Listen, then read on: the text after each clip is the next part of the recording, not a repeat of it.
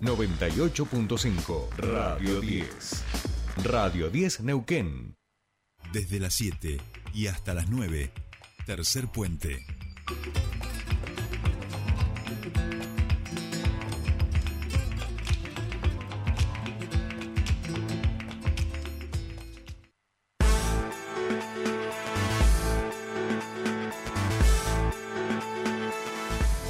Bien, seguimos aquí en Tercer Puente, 7.48 minutos de la mañana en toda la República Argentina y empezamos nuestro espacio de entrevistas saludándolo a Marcelo Guagliardo, secretario general de Aten Provincial. Marcelo, muy buenos días, te saluda Jordi Aguiar, bienvenido a Tercer Puente. Hola, buenos días. ¿Cómo estás, Jordi? Gusto estar en comunicación con vos y con tu equipo y con la, audiencia de la radio. Bueno, muchas gracias, Marcelo. Espero que hayan empezado bien este año.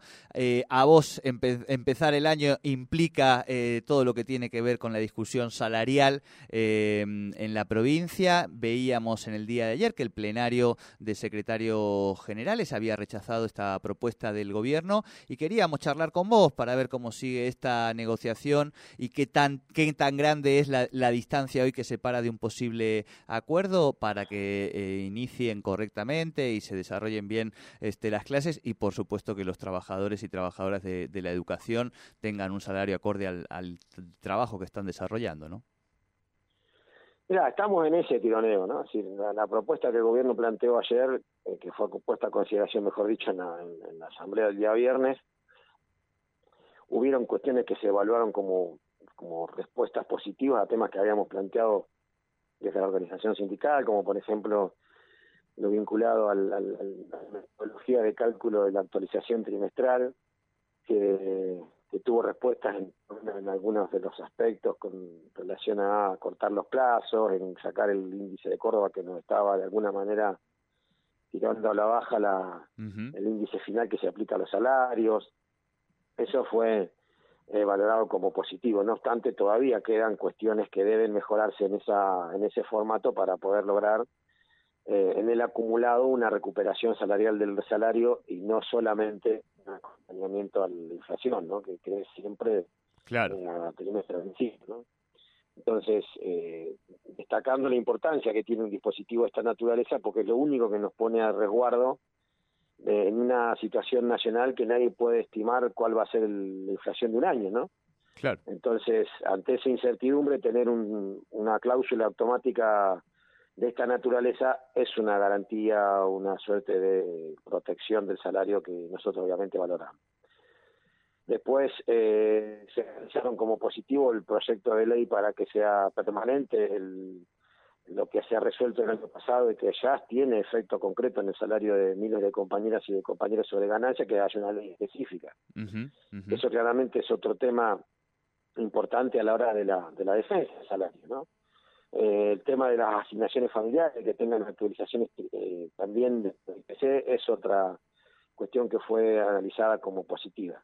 No obstante ello, hay cuestiones que no estaban en la propuesta y claramente son eh, motivos, entre otros temas, del rechazo, ¿no? Lo vinculado con la falta de creaciones de cargos, que nosotros estamos reclamando para el nivel inicial y primario, la necesidad de eh, que se hagan partidas de comedor y refrigerio y gastos generales tengan una actualización por IPC, para que eso pueda tener, eh, digamos, ir a acompañar cuestiones que, que son íntimamente vinculadas con lo que necesitan las escuelas para su funcionamiento, y el tema de unos puntos que, ya habían sido discutidos en mesas de negociación de, digamos de concreción para las horas cátedra a nivel medio y superior. Después, bueno, se discutió que, la propuesta salarial eh, en términos de lo que y que ahí te estamos perdiendo un poquito. Puede mejorar ¿Me escuchás? Sí, ahí justo te perdíamos un poquito lo que decías, ah, lo último, perdón. Claro, que se pueda eh, discutir una recomposición del salario. ¿no? Así estamos en esa, en esa tensión. Hoy tenemos una mesa a las 10 de la mañana y veremos qué sucede ahí. Bien, ahora a las 10 de la mañana entonces continuaría la reunión con, con el gobierno provincial. Marcelo, eh, este es un año electoral, entendemos que siempre en ese sentido los oficialismos quienes conducen tienen cierta premura en, en poder arreglar eh, la situación con, con, los distintos gremios salariales. La provincia de Neuquén, el último presupuesto ha tenido un crecimiento por encima de la inflación muy importante y pareciera que eso, que el próximo gobierno tendría que administrar crecimiento. ¿Vos sentís que, que eso se va también reflejando, este, este margen mayor que puede tener el gobierno en los recursos a la hora de también presentarles una, una propuesta acorde a, los docentes de, del Estado? Mira, estamos en ese, en ese debate, ¿no? En, la disputa por, por esa, esa bonanza que, que, que, tiene Neuquén comparado con el resto de Argentina, ¿no? Entonces veremos cuál es el resultado de, de ese proceso de, de, de discusión.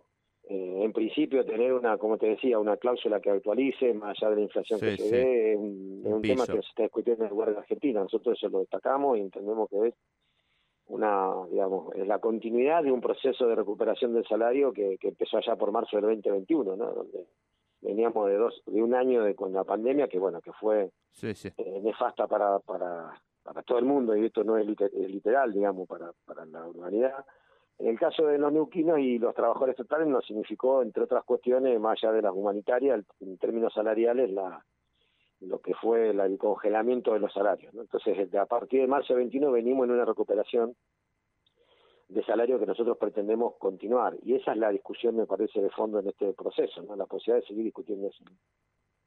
Claro. Bueno, Marcelo, estaremos atentos a ver cómo se desarrolla entonces esta reunión que tienen pautada a las 10 de la mañana con el gobierno provincial. Te agradecemos mucho este primer contacto del año con, con Tercer Puente y bueno, esperemos seguir charlando, pero que no tenga que ver con estos temas, sino con otros también que tienen que ver con, con la educación y con los trabajadores de la educación. Un saludo. Con mucho gusto, Jerry, un abrazo. Hablábamos entonces, lo escuchaban ustedes, a Marcelo Gualeardo planteando cuál es un poco la, situación hoy de discusión con el gobierno. Este, decía, falta todavía, faltan cosas por arreglar, se viene hablando, hay un piso mínimo que tiene que ver con la actualización por el IPC, que ya es por lo menos algo que protege el salario y por supuesto que venimos de años de una pérdida del poder adquisitivo de los trabajadores y trabajadoras asalariados en el país y me animaría a decir en la mayoría de los países de, del mundo, por lo menos eh, occidentales y en ese sentido, en este marco de bonanza, de mejora de los indicadores de la provincia, por supuesto que se busca también recomponer ese salario que se ha perdido. 7.55 minutos de la mañana, querido Patito, tenemos una tandita, vamos a las 8 y enseguida empieza nuestra segunda hora de tercer puente. Quédense porque tenemos mucha música, columnistas, entrevistados y alguna cosita más.